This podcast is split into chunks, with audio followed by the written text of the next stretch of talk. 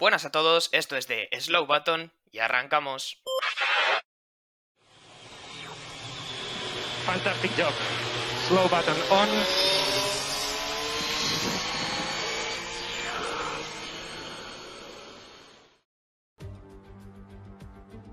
Hola, ¿qué tal? Buenas a todos y bienvenidos una semana más a The Slow Button. La temporada 2021 de Fórmula 1 arrancaba hace un mes en el circuito de Bahrein, donde pudimos presenciar una batalla emocionante y un final bastante polémico entre Hamilton y Verstappen. Después de eso, la pasada, semana nos desplazábamos hasta Imola para ver una carrera bastante atípica y marcada por la lluvia. Sé que solo son dos carreras, aún quedan 21 y nadie puede atreverse a concretar nada, pero lo que sí que parece obvio es que esta temporada de Fórmula 1 ha traído algunos cambios. Unos son más obvios, como algunos nuevos equipos y nuevos pilotos, tanto rookies como veteranos, y otros son más impredecibles, como la presión que por el momento eh, Red Bull está ejerciendo sobre el equipo campeón. Para analizar todos estos cambios y sobre todo para compararlos con las expectativas que se estaban dando en la, pretemporada, hemos creado esta sección que se llama Checkpoint o punto de guardado. Y va a ser una sección que traeremos varias veces a lo largo de la temporada para preguntarnos qué tal lo están haciendo cada piloto y sobre todo analizar el rendimiento de cada monoplaza. Como siempre, para ayudarme en esta tarea, eh, van a estar conmigo David Porras. Muy buenas, David. Buenas tardes y bueno, eh, aquí estamos un poco para analizar eh, cómo va la temporada de momento, que, que no ha pasado pocas cosas en, en, dos semanas. Efectivamente, y también tengo conmigo a Javier Morán. ¿Qué tal, Javi? ¿Cómo estás? Pues muy bien, eh, con muchas ganas de estrenar esta nueva sección. Además, los días lluviosos hace que incluso tenga más ganas de, de rodar, eh, bueno, grabar con vosotros, así que hasta aquí estamos. Pues sí, como digo, vamos a traer esta sección, bueno, regularmente a lo largo de la, de la temporada, un poco pues para ir viendo, oye, qué tal lo están haciendo los pilotos, qué expectativas había de ellos, eh, los coches, qué tal están rindiendo también. Así que vamos a empezar directamente, chicos, si os parece. Vamos al lío. Eh, primero, eh, vamos a empezar según está la clasificación ahora mismo, es decir, desde la última posición hasta la primera, en base a los puntos que tienen los equipos a día de hoy, después de estos dos grandes premios. Eh, si queréis, empezamos por Haas, que es el equipo que ahora mismo va último, y por sus dos pilotos, Nikita Mazepin, Mick Schumacher. Chicos, ¿qué me contáis de ellos? Bueno, Haas se veía venir un poco, ¿no? iba a ir a peor, a peor, a peor. quizá yo lo vi menos que vosotros, porque la borra pusisteis a Williams delante eh, pero bueno, eh, se veía ya que iba a dar un, no un paso atrás, sino que se iba a mantener un poco en, lo que ya el año pasado vimos y, y bueno, eh, anunciaron, fueron los primeros en anunciar que, que no tenían mejoras. Eh, a esto se le sumaron los Williams eh, Alfa Romeo. Lo que pasa es que, bueno, parten con una pequeña desventaja en cuanto a Williams, sobre todo de, del coche, del coche base, digamos que no. Se ve que es un coche muy lento y bastante, bastante difícil de conducir, vaya. Sí, bueno, yo lo que puedo complementar es, eh, bueno, por supuesto estoy de acuerdo con, todo lo que ha dicho mi compañero David, y lo que pasa es que no nos tenemos que olvidar eh, de cómo eh, entró Haas en la, Fórmula 1. Si bien es cierto que Williams ha tenido últimamente pues, unos años desastrosos, no, hay que, no hay que olvidar que bueno, Williams es una escudería histórica, una escudería que si mal no recuerdo es la tercera que más campeonatos de constructores tiene en, en toda la era de la Fórmula 1, y Haas realmente es que entró un poco como de, casualidad. Y claro, lo que pasa es que sorprendió mucho, ¿no? Eh, ya allí por 2016 encontramos unas actuaciones de, increíbles por parte de los pilotos y un rendimiento sorprendente, pero es que realmente no tienen presupuesto y este año encima, con el tema del coronavirus, pues han ido un poquito más a pique. Así que bueno, no, no me sorprende, pero sí que me da pena. Sí, es verdad que la escudería Haas, pues como decís, no está teniendo por ahora un arranque de temporada muy sencillo, yo creo. Eh, por rematar un poco la, las posiciones de sus pilotos, en, en lo que es Bahrein, eh, bueno, Mazepin colisionaba la primera vuelta, o sea que cons conseguía un DNF, eh, y luego eh, Schumacher se conseguía meter en la, en la posición número 16, terminando la carrera, y ya en Imola tuvimos a a Mazepin, que acabó el número 17, y a Schumacher número 16, los dos últimos pilotos que clasificaron, porque, bueno, hubo tres eh, que no terminaron. Así que, bueno, pues es verdad que dos pilotos rookies, dos pilotos que entran en una escudería que, como digo, no es complicada porque sobre todo el coche yo creo que está viendo que es bastante inestable, lo vimos en Imola, eh, también lo vimos en, en, bueno, en Bahrein en realidad, es un coche difícil de llevar como habían dicho mi compañero David y bueno, veremos a ver qué tal lo hacen los chicos de Haas, pero vamos, no se les augura una buena temporada. Eh, si no tenéis nada más que comentar de Haas, pasamos al siguiente equipo que ahora mismo en la clasificación era el equipo que, del que hablaba Javi, es el equipo de Williams con sus dos pilotos, Nicolás Latifi, eh, George Russell. ¿Qué me contáis de, estos chicos?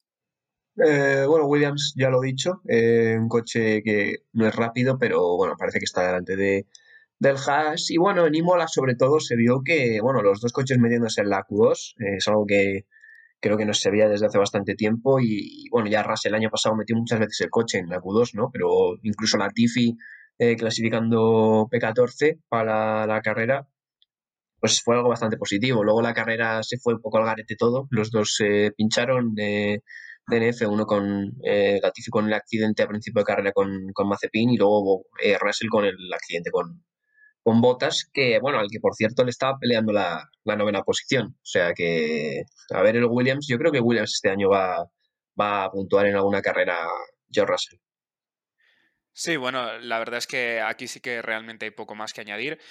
Eh, era cuestión de tiempo, en realidad, que, Williams medio resurgiese. Para nada estoy diciendo que, de repente sea un equipo competitivo, pero oye, sí que es cierto que no está demasiado lejos de una muy apretada media parrilla y realmente si nuestros espectadores, nuestros oyentes se ponen a analizar eh, los tiempos de clasificación del Williams, para nada estuvieron lejos. La verdad es que es un, un, hito, todo un hito haber conseguido lo que han conseguido en apenas un año. Y quizás realmente la clave de la cuestión era en que ya era hora, y aunque sea, bueno, pues un poco de, un poco de pena, ya era hora de que mm, el vínculo familiar se alejase de, de un equipo de Fórmula 1.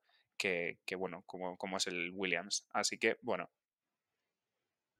pues sí, es lo que, es lo que dices, eh, Javi. Sí que es verdad que parece que después de unos años muy malos, eh, Williams este año quiere empezar a tener un mínimo rendimiento más. No podemos hablar de un cambio enorme, ¿no? Pero sí que parece que es, es algo sutil. Eh, también, bueno, es justo lo que decía David, ¿no? El otro día, al final, cuando ocurrió el accidente, lo que veíamos era un Williams que estaba intentando robar una posición en Mercedes. Sé que puede parecer eh, complicado y de hecho surgieron muchos memes en base a eso, pero, pero así era, ¿no? Así que bueno, el Williams que este año parece que tiene un puntito más de rendimiento de lo que traía estos años y vamos a ver si, como dice, le permite puntuar a alguno de sus dos pilotos. En relación con esto, os quería hacer una pregunta. ¿Vosotros eh, yo es que no, soy un especial fan de George Russell, sé que a vosotros eh, os gusta un poco más como piloto. Eh, ¿No creéis que Russell es una lástima que, siga en Williams porque no se le puede ver a los mandos de un coche mejor en el que tal vez podría conseguir mejores resultados?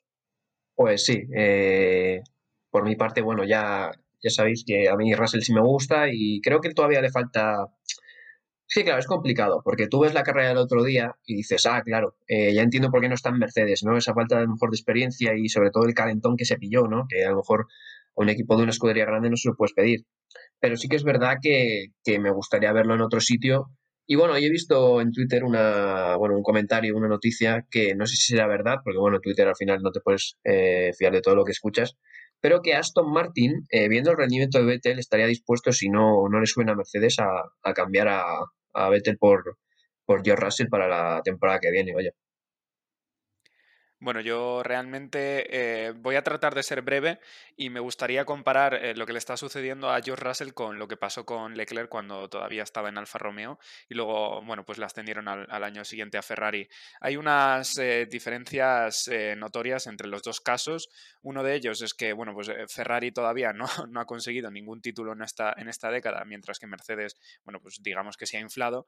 Y, y luego hay otra cosa, una actitud en pista y es que Leclerc no se metía jamás en problemas, eh, en carreras así un poco caóticas como pudo ser Imola, pues bueno, pues no se metía nunca con, eh, con los mayores, ¿no? Con Ferrari.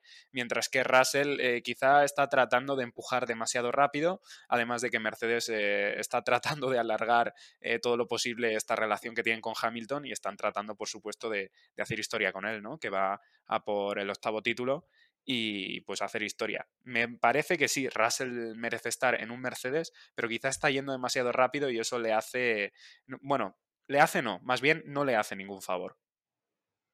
Pues muy bien, chicos, muchas gracias eh, por vuestras opiniones sobre este tema, me interesaba bastante. Pasamos con la siguiente escudería, Alfa Romeo, la escudería que tiene como pilotos Antonio Giovanazzi, Kimi Raikkonen, ¿qué me contáis de ellos dos?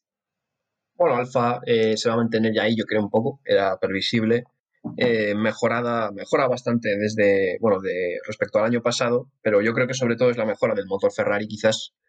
Y bueno, los pilotos, a mí Giovinazzi es un piloto que, me gusta, que creo que está infravalorado y que bueno, le hemos visto luchar con Kimi ahí en, eh, en las clasificaciones sobre todo, ¿no? Y luego sí que es verdad que en carrera le falta, para mí le falta un poco de velocidad y, es donde Kimi le suele superar, pero bueno, eh, ya el otro día Kimi, si no es por, por la sanción que le metieron al final, eh, puntuaba y puntos de, de, alfa vamos a ver, vaya. o yo, yo creía al principio de temporada que Giovinazzi iba a quedar delante de, de Kimi, pero bueno, ya, ya se verá. Bueno, eh, yo la verdad es que estoy un poco desconcertado con, el rendimiento de, Alfa Romeo. Si bien es cierto que han pegado una mejora increíble, eh, pues sí, eh, deslumbraron un poco en, en Bahrein, bueno, un poco, fue muy, muy notoria su actuación. Y, luego de repente eh, llegamos al Gran Premio de Emilia Romagna y, no consiguieron eh, encontrar el potencial que, parecían tener. Así que de momento expectante, muy expectante. Y sobre los pilotos, eh, creo que, bueno, ya lo dijo Kimi Raikkonen, para mí estar en la Fórmula 1 es como un hobby y, totalmente, totalmente de acuerdo, ¿no? Porque a pesar de que hay muchos haters o, no está bien valorado eh, Giovinazzi como piloto, me parece que Giovinazzi ya es desde hace unas temporadas más rápido y más eficaz que, que un viejo Kimi Raikkonen. A ver, estoy de acuerdo contigo, pero solamente en parte con esto último que dices, porque Raikkonen es mucho Raikkonen y, y el tío sigue ahí y por ahora le estamos viendo tener resultados mejores que, que Giovanazzi incluso. Así que yo no lo quitaría del medio todavía, aunque como tú bien dices, él ya dice que está en la Fórmula 1 como hobby, porque bueno, se lo pasa bien y porque al fin y al cabo es su vida. Eh, por repasar un poco las posiciones, en, en, Bahrein consiguieron posiciones número 11 y número 12, a punto de puntuar, Raikkonen en la 11 y Giovanazzi en la 12, y en, la, en Imola tuvieron posiciones 13 y 14, de nuevo Raikkonen otra vez arriba. Eh, Raikkonen que habría puntuado, si no me equivoco, si no hubiera sido por la penalización, ¿puede ser? ¿O estoy equivocado? Sí, correcto. 30 eh, segundos fueron al final y eso hizo que no, no puntuara. Pues bueno, eso ha sido un poco el rendimiento por ahora de, esos eh, Alfa Romeo, que como bien decíamos, yo creo que tiene que ver esa subida de rendimiento un poquito con que tal vez el motor Ferrari este año funciona mejor. Nos vamos con la siguiente escudería, nos vamos con Alpine, eh, la escudería francesa, con sus pilotos Esteban Ocon, Fernando Alonso. ¿Qué me contáis de este pequeño drama? Ay, Alpine, Alpine, Alpine. Alpine está jugando con nuestros corazones eh, y nuestros sentimientos, descaradamente además, porque bueno, los tres la pusimos cuarta en la porra, no digo nada. Eh, claro, el año pasado en Imola Ricciardo hizo podio, es, eh, por, ejemplo. Eh, un Renault que iba, pues eso, en posiciones quinta, sexta, que en clasificación subía. Y este año, pues no sé, a mí me han dejado un poco frío, la verdad. sí que es verdad que a Alonso quizá le falte un poco de rodaje, pero, pero vaya, que el coche no, no da para más. Pues sí, la verdad es que la sensación que me transmite Alpine es la misma que supongo que se está llevando John y la misma que se ha llevado mi compañero David. Eh, sorpresa, es que es una, no deja de sorprenderme, ¿no? Porque partiendo de una base tan buena como la del año pasado, no me voy a cansarte de repetirlo, es que de verdad tenían un, para mí, el, tercer mejor coche, a pesar de que no terminasen en esa posición, y ahora de repente nos encontramos con esto, y además nos encontramos con esto en una temporada en la que supuestamente no han cambiado tanto los monoplazas o no han podido cambiarse tanto. Em, pues no sé qué deciros. Eh, Alonso tiene evidentemente más información que yo y según Alonso, de verdad, eh, vino a la Fórmula 1 no por este año, sino más bien por el siguiente que, dicen que van a, por ello, o sea, van a, van a por todo. Y en cuanto a los pilotos, pues Mira, Ocon de momento no voy a comentarlo, aunque tuvo una temporada flojita el año pasado, parece que, empezó a rendir al final de las últimas carreras. Eh, y Alonso, mira, se lo dejo a John. ¿Qué, qué pasa con Alonso? Gracias por dejarme aquí la bomba para que la explote yo, Javi. Eh, bueno, lo de Alonso está siendo un poco triste, ¿no? Quiero decir, todos los aficionados españoles teníamos ilusión de que, sobre todo por esas palabras que decía Alonso cuando dejaba la Fórmula 1, ¿no? Que decía, si algún día vuelvo será porque creo que realmente hay un proyecto prometedor, ¿no? Y pensábamos que este año iba a serlo. De hecho, el proyecto de Alpine yo creo que era prometedor. Lo único que en estas dos primeras carreras, aunque igual es un poco pronto para juzgar, pues nos están desilusionando un poco, como decía David, ¿no? En la primera carrera, eh, Ocon una posición 13, Alonso no conseguía terminar por ese desafortunado accidente del, bueno, del paquete de sándwich metido en uno de los frenos, que casi es un poco ridículo incluso. Y en Imola sí conseguían puntos, se metían en posición 9 Ocon y 10 Alonso. Bueno, creo que eran puntos importantes para empezar a sentir sensaciones. Y vamos a ver si, si Alonso termina de pillar esas sensaciones de Fórmula 1, porque aunque no ha estado parado en estos dos años que ha estado fuera, eh, eh, un monoplaza tiene unas características muy concretas y yo creo que mm, él mismo lo decía que todavía le faltaba igual un poquito de rodaje, así que vamos a ver si puede ponerse un poco las pilas y, oye, aunque Alpine probablemente no esté en condiciones de ganar el campeonato, pues pueden conseguir más puntos y, podemos ver a Alonso eh, ganando también parte de, esos puntos. si no queréis comentar nada más, nos vamos con la escudería Aston Martin, los chicos de, de verde, con sus dos pilotos, Sebastián Vettel y Lance Stroll. A ver qué me contáis de Vettel porque eso me interesa bastante, la verdad. Eh, uf, eh, no sé ni qué comentarte de Vettel ya. O sea, eh, a ver, Aston Martin está claro que ha dado un paso atrás de Racing Point, no es el mismo coche, no es tan rápido. pero claro, ves a Stroll, que no sé si ha puntuado las dos carreras, creo que sí, no, no estoy seguro. Efectivamente. Sí, ha puntuado, en las dos carreras. En, efectivamente. fue una posición número 10 y en Imola fue una posición número 8. Efectivamente, pero luego, claro, te vas a la, atrás, ¿no? Y ves a Vettel de posición 15 en las dos, eh, las dos carreras, aunque bueno, una tuvo el problema de la caja de cambios. Eh, claro, a ver, el coche está claro que no es lo que era el Racing Point el año pasado, o sea, para pelear por, por puestos eh, terceros, cuartos y, bueno, Checo ganó y todo, pero claro, eh, tienes a un Stroll puntuando las dos carreras y tienes a Vettel, eh, bueno, peleando con, pues eso, con los Alfas, con los Williams y atrás. O sea, eh, también con los Alpine, por cierto, que ya vimos una batalla Alonso-Vettel. no sé, es que no sé qué decir de Vettel, la verdad, no, no me ha dejado bastante. nunca he sido un fan suyo, pero sí que me esperaba que este año, no sé, estuviera por lo menos a la altura de Stroll. Bueno, yo no me voy a centrar tanto en un discurso en relación a Vettel, aunque bueno, simplemente voy a dejarlo claro. Creo que con la pérdida de su cabello ha perdido también la, velocidad o, la pasión por, la Fórmula 1. Eh, no sé muy bien qué pasa. Eh, veremos a ver qué, nos comenta a lo largo de, la temporada. Pero sí que me gustaría centrarme en Lance Stroll, aquel piloto que todo el mundo se quejaba porque había entrado por la, por la pasta, básicamente, por el dinero de su padre y tal. Eh, bueno, pues el chico ha evolucionado y ha evolucionado hasta unos niveles eh, que le plantan cara a pilotos, eh, bueno, pues tan, tan competentes como, pues su propio compañero de equipo. Vettel o, incluso, bueno, ya, ya digo, si se pusiese cara a cara con otros pilotos, eh, demuestra que, tiene más calidad en la que todo el mundo se piensa y espero de verdad que esta temporada sea la temporada en la que calle bocas y eh, abra ojos a, los espectadores porque de verdad siempre he sido defensor de, de Lance Stroll, eh, aunque yo reconozco haberme metido con él al principio, pero oye, es que lo está haciendo bien el chaval. Y ya digo, seguro que va a tener una buena temporada porque no tiene un coche tan fácil de llevar como el año pasado, así que va a ser temporada de demostrar.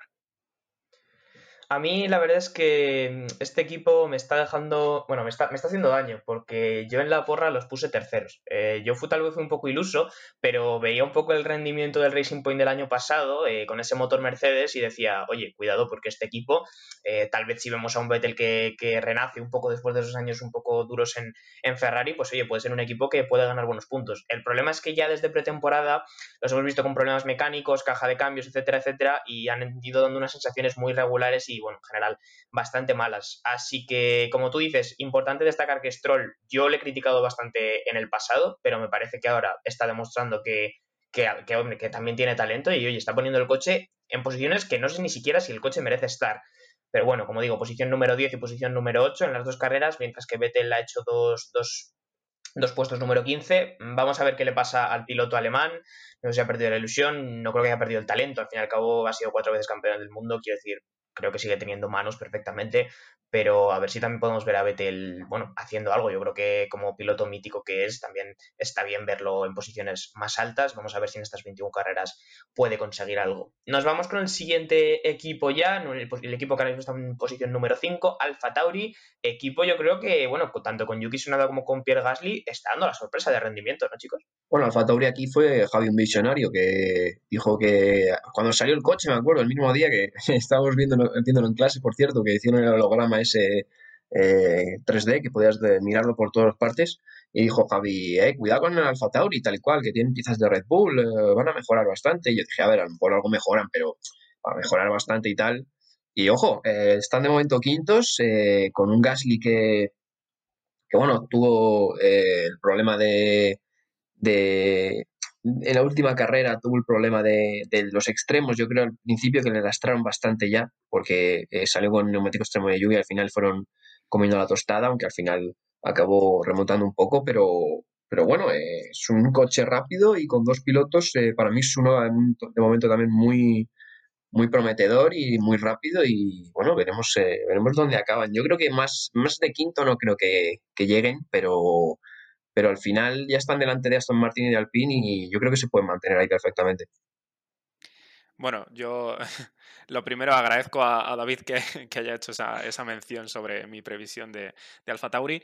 Eh, no, la verdad es que, eh, pues sí, es un, equipo que está rindiendo, está rindiendo bien, pero me recuerda y bastante a una temporada de Haas, la mejor temporada que tuvo, bueno, por lo menos la, temporada que mejor coche tuvo y que, que no pudo demostrar por, ciertas razones, eh, fallos de estrategia, fallos mecánicos de repente, en fin, montón de cosas. No sé si fue la temporada 2019 o 2018, no sé si me podrán confirmar mis compañeros. El caso es que me da miedo que un Alfa Tauri tan fuerte como, como aparenta estar no sea capaz de, demostrar a lo largo de la temporada eh, pues el rendimiento que, tienen y de verdad que es que es una temporada oro, quiero decir, es una temporada en la que, en la que de verdad deberían demostrar de qué de pasta están hechos y, bueno, por pilotos, ya digo, no, no es. Eh, tienen a Gasly y tienen a un jovencísimo Yuki Tsunoda que, que está demostrando tener muy, muy buenas manos.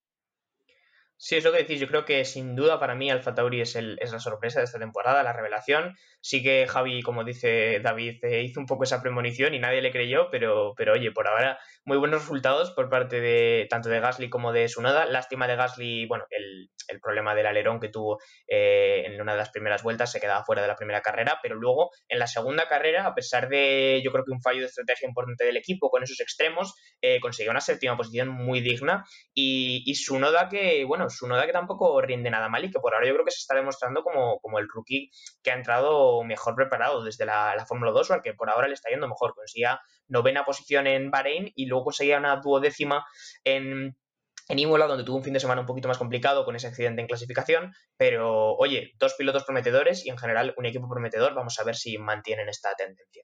Nos vamos ya a la cuarta posición. David, este tema te interesa porque ya estamos hablando de los chicos italianos, ya estamos hablando de Ferrari con Carlos Sainz y Charles Leclerc. ¿Qué me cuentas de, tu escudería? Bueno, el cabalino ya va al trote, parece, eh, del año pasado, que no, no, el año pasado, bueno, eh, creo que lo ha borrado de, de, ahí totalmente Ferrari porque fue terrible. Ya va cogiendo velocidad, va al trote y con dos pilotos eh, que son para mí de la mejor pareja de pilotos del calendario, vaya, de, o sea, del calendario de, la alineación, digamos, de la Fórmula 1, con un Charles Leclerc que a mí me parece un pilotazo, y con un Carlos Sainz que se ha adaptado eh, a Ferrari de una manera, eh, vamos, brillante. O sea, ya en clasificación sí que es verdad que a Nímola le faltó un poquito, pero en, vamos, en carrera se ha, se ha adaptado perfectamente y con un ritmo muy, muy parecido al de, al de Charles Leclerc en, en todos los aspectos, vaya. O sea que prometedor. Sí, desde luego, un Ferrari que parece estar dejando atrás los fantasmas de, de 2020. Incluso me atrevería a decir que de 2019 eh, como dice mi compañero David, tiene una, alineación con una grandísima calidad. Los dos Carlos, el Carlos Monegasco y el Carlos Español, eh, pilotos que se complementan por sus características. Tenemos a un Carlos Monegasco, Charles Leclerc, velocísimo en, clasificación, y luego tenemos a, Carlos Sainz Jr., eh, un carrerista increíble y para todos aquellos eh, oyentes que crean que Carlos está no está demostrando, o, bueno, se está viendo que no está a la altura de, Leclerc, simplemente pido paciencia, pido paciencia porque jamás fue fácil adaptarse tan rápido a, un coche tan, difícil, me atrevería a decir, de llevar como es el Ferrari. Y vamos, es que encima tampoco es que hayan tenido demasiado tiempo. Y, eso, simplemente, bueno, pues eh, que de momento en clasificación esté detrás eh, es momentáneo, ya digo. Estoy seguro de que va a encontrar el ritmo y recuerdo que está muy apretada la, parrilla de la zona media y que una décima o dos décimas es lo que va a hacer que, bueno, que fluctúes en posiciones de, entre la quinta posición tal vez a la, a la 12 que puedes quedar. Sí, bueno, en primer lugar quiero felicitar a Javi por lo bien que ha introducido la palabra monegasco. Está en dos ocasiones, una fluidez bueno, y una soltura increíbles. Eh, más allá de eso, sí, la verdad es que Carlos Sainz le vemos que desde siempre la clasificación le cuesta un poco más que a otros pilotos. Es un piloto que destaca más en carrera en todo caso. Por ahora ha conseguido una posición número 8 en Bahrein, una posición número 5 ahí subiendo un poquito en Imola. Yo creo que lleva una evolución positiva. Carlos Sainz, como dice Javi, se tiene que adaptar a un coche completamente nuevo. Eh, un poco de tiempo. Yo creo que es un piloto que, que tiene talento como para adaptarse y llevar ese Ferrari bastante bien. Y Charles Leclerc también, buenos puntos los que ha conseguido, sexta posición en Bahrein, cuarta posición en Imola. Bueno, por ahora los Ferraris creo que eh, renaciendo un poco desde de este año malo, el año pasado y, oye, eh, siempre hace ilusión, aunque no me hará seguramente tanta ilusión como a David, siempre hace ilusión ver a los Ferrari por ahí arriba. Eh, nos vamos a la tercera posición donde se ha metido el equipo naranja, se ha metido McLaren con sus dos pilotos, Daniel Ricciardo, Lando Norris, no sé qué me contáis de ellos, chicos. Nada, McLaren, eh, para mí, si decíamos que Alfa Tauri era la sorpresa, yo no sé si es más sorpresa Alfa Tauri o McLaren, sinceramente, porque sí que es verdad que McLaren ya los veíamos en que venían, ¿no? Eh, poco a poco subiendo, subiendo, subiendo, temporada tras temporada, pero es que este año con el cambio del motor eh, parecía que iban a un poco un año de transición y es el tercer equipo más rápido, yo diría claramente, ¿no? Pues está Ferrari ahí, pero yo creo que en carrera McLaren les, les gana por bastante y un Lando Norris que me ha sorprendido, eh, muy maduro, que ha cogido la batuta del equipo porque Ricciardo todavía se está adaptando y que ya lo dijo en una entrevista, dijo, bueno, estas dos temporadas he estado con Carlos, eh, me ha ganado las dos, pero este año yo soy el piloto veterano, digamos, en McLaren eh, y por mucho Ricciardo que venga, yo estoy aquí y soy el, el, que tiene que tirar de esto y, hombre, de momento no, se lo ha tomado al pie de la letra, vaya. Ay, chicos, ¿cómo, cómo podemos eh, llamar este, este síndrome que parece estar extendiéndose entre varios pilotos de, de la parrilla? El síndrome que, que, tiene Vettel, el síndrome que está teniendo Ricciardo y que parece que incluso puede atacar a Alonso o a Raikkonen. Es el síndrome de, bueno, pues no, no, sé muy bien qué pasa, pero desde luego eh, no están demostrando o no están siendo capaces de demostrar todo el, toda la calidad que, que sí tuvieron en, en años anteriores. Eh, como dice David, Lando está haciendo una temporada increíble y está demostrando lo buen piloto que es. Incluso está demostrando también lo buen piloto que es Carlos Sainz, que previamente estaba en McLaren y bueno, pues estuvieron toda, toda la temporada luchando de tú a tú. Y, eso, eh, la Fórmula 1 es una Fórmula 1 en la que hay que tener en cuenta mil variables, más de las que nosotros tuvimos en cuenta a la hora de hacer la porra. Y, bueno, los chicos de McLaren lo tenían muy claro que este año iban a triunfar y así está siendo eh, un McLaren fortísimo. Sí, la verdad es que, y sobre todo lo hemos visto en, en Imola. Yo creo que en Imola la velocidad punta del McLaren destacó muchísimo. Eh, la cantidad de tiempo que les recortaban o que les sacaban a los Ferraris en esas rectas de Imola era increíble. Y sí que es verdad que yo me arrepiento un poco porque sí confié bastante en los McLaren. Bueno, había división de opiniones aquí en The Slow Button entre, bueno, si, si McLaren iba a salir beneficiado iba a salir perjudicado de ese cambio de motor a Mercedes. Yo confiaba bastante en ello, me arrepiento de no haber confiado incluso más. Porque como decimos, equipo ahora mismo está el tercero. Eh, Lando Norris que conseguía un podio en esa tercera posición en Imola. Como digo, un McLaren que tira muy bien. Solo apuntar que, como dices, eh, Javi, Ricciardo un poquito desaparecido. Creo que le está costando adaptarse al coche, pero es un piloto um, con mucha personalidad, con mucho carácter y que en esta temporada lo estamos viendo, um, no sé, le está costando destacar. Veremos a ver si, si consigue mejores posiciones. Tampoco se hacen malos resultados, quiero decir, séptima posición en Bahrein, sexta posición en, Imola, son puntos importantes para el equipo, pero un poco desaparecido, sí, como comentaba, como comentaba Javier. Así que nada, a ver qué tal lo puede hacer McLaren, un equipo que lleva varios años con un proyecto que me ilusiona bastante y que parece que este año demuestra un buen rendimiento. Nos vamos con los dos últimos, ya llevamos media horita de podcast más o menos, así que nos vamos a por Red Bull, eh, los chicos del Toro Rojo, ¿qué me contáis de ellos?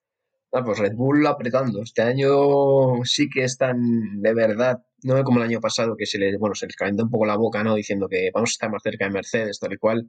Eh, no fue así. Y este año que no han dicho nada, eh, están mm, cerca, no, vamos, están pues quiero decir, Verstappen está un punto por debajo de, de Hamilton por, por, la vuelta rápida.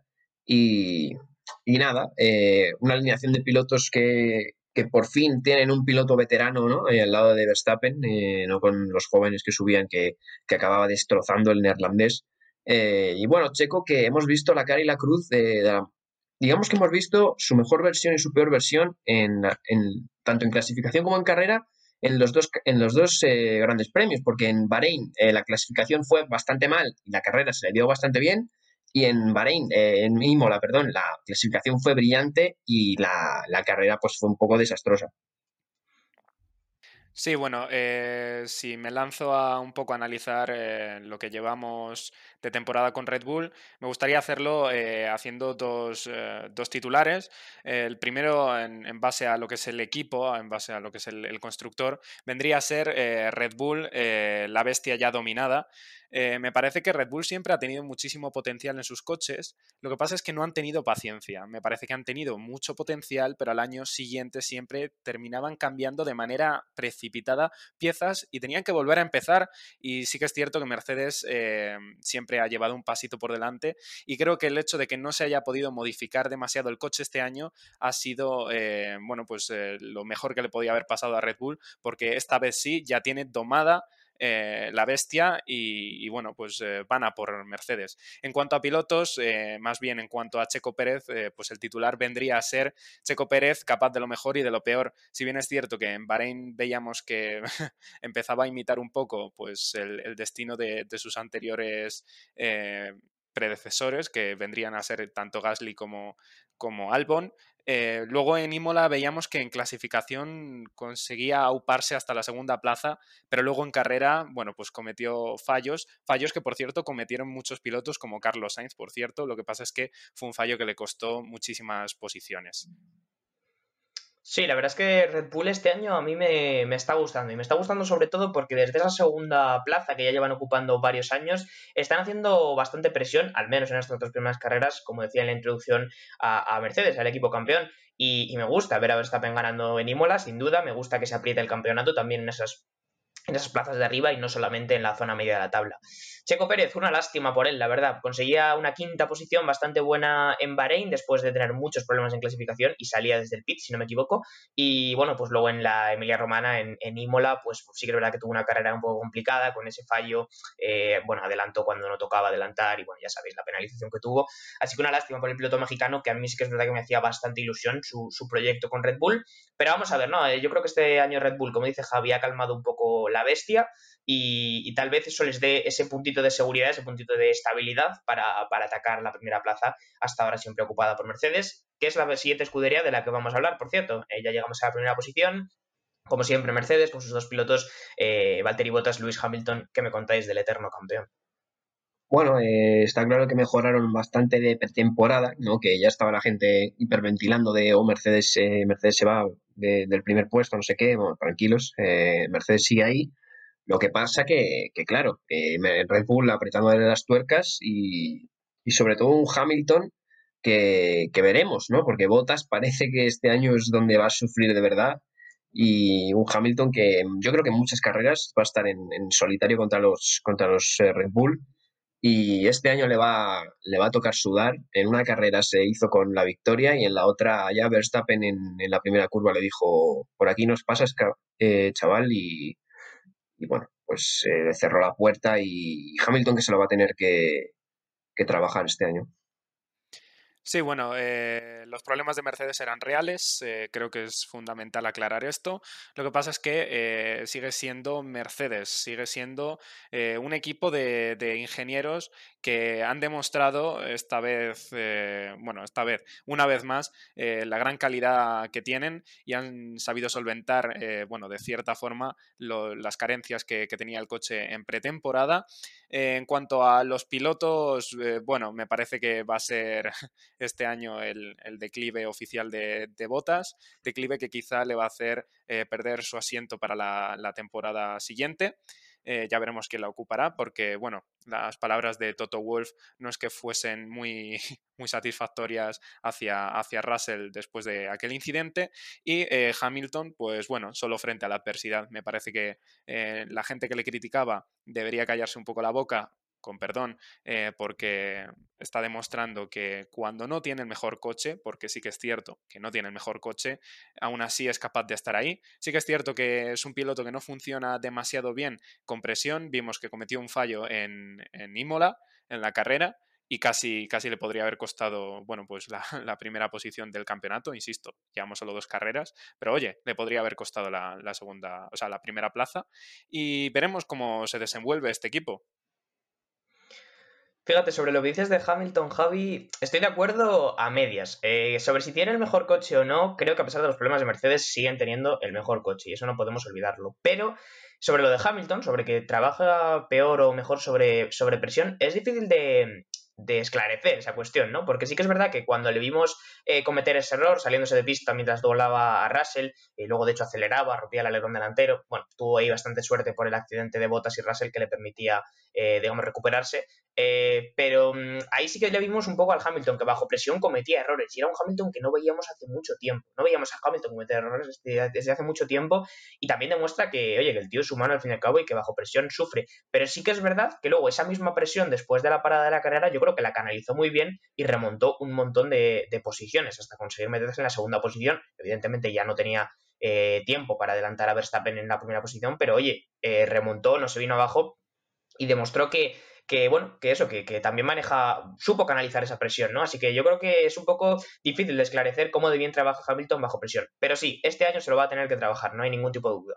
Red Bull está apretando bastante desde atrás, Verstappen este año le veo bastante sólido, bastante estable, que era tal vez lo que le faltaba otros años, y, le va a apretar las tuercas a Hamilton, que también me gusta por otra parte. O sea, me gusta ver a Mercedes sufrir un poco, no simplemente por, pura venganza, sino por, oye, porque también demuestren que, bueno, que en las primeras plazas también hay que, que pelear para llevársela y que no es un campeonato asegurado. Con esto, chicos, hemos terminado la lista de, escuderías. También hemos ido repasando todos los pilotos. No sé si tenéis algún apunte más que hacer de alguno de los equipos. Realmente no, simplemente lanzaros una pregunta que vais a contestar de manera muy breve. ¿A qué temporada os está recordando esta? a ver, de las últimas a ninguna y tampoco, tampoco puedo decir a la 2012 porque la 2012 fue una locura, ¿no? Eh, sinceramente, no lo sé. O sea, no creo que es diferente a lo que hemos visto, porque creo que hay dos equipos bastante desmarcados del resto, eh, pero que, que en, un, en un lapsus eh, se pueden ir abajo. Entonces, no sé, diría la 2012 porque es la que recuerdo así más apretada, pero sí que es verdad que la 2012, no sé si en las nueve primeras carreras hubo nueve ganadores distintos. O sea que hasta que no pase eso, no te lo puedo comprar. La conclusión, sí, dime John. Si me dejas, nada, solo hacerte hacer el apunte. Es una, es una buena pregunta la que haces, pero creo que es complicada, porque esta temporada creo que tiene, tiene partes de distintas temporadas de Fórmula 1 de los últimos años y al, mismo tiempo no es como ninguna. Eh, va a tener un poco más de caos, eh, como, como comentaba David, como esa temporada igual 2012, pero tampoco vamos a ver tantos ganadores diferentes, quiero decir más o menos entre Red Bull y Mercedes eh, se lo van a estar disputando, tal vez algún podido otro equipo, pero yo creo que no va a haber tanta variedad. Entonces es un punto medio entre varias temporadas. Tiene la estabilidad de las últimas, que incluso podía llegar a ser un poco aburrida, tiene un poquito más de caos, pero sin llegar a ser esas temporadas tan caóticas como 2012. Así que como digo, una temporada cambiante, una temporada de transición, el año que viene cambia las medidas, bueno, cambia toda la reglamentación, así que bueno, vamos a ver, vamos a ver esta temporada cómo se desarrolla. Efectivamente, bueno, pues a, esa conclusión era la que quería que llegásemos entre los tres, que es una temporada que no se asemeja demasiado a las anteriores, eh, y se asemeja un poquito más a la de 2012, que siempre está bien.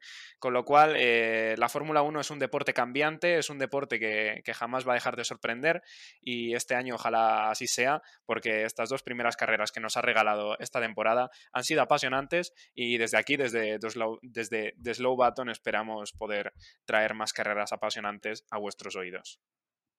Pues sí, lo vamos a hacer. De hecho, Javi, eh, ahora vienen dos fines de semana de Gran Premio, como seguramente ya sabréis. El fin de semana que viene, domingo día 2, estaremos en el Gran Premio de Portimao. Y el siguiente, al estar, bueno, bastante cerca la localización geográfica de los grandes premios. El siguiente, el día 9, estaremos aquí en el Gran Premio de, España. Eh, así que nada, se vienen dos semanas de Gran Premio, bastante emoción. Como siempre, estaremos aquí en The Slow Button contándolas.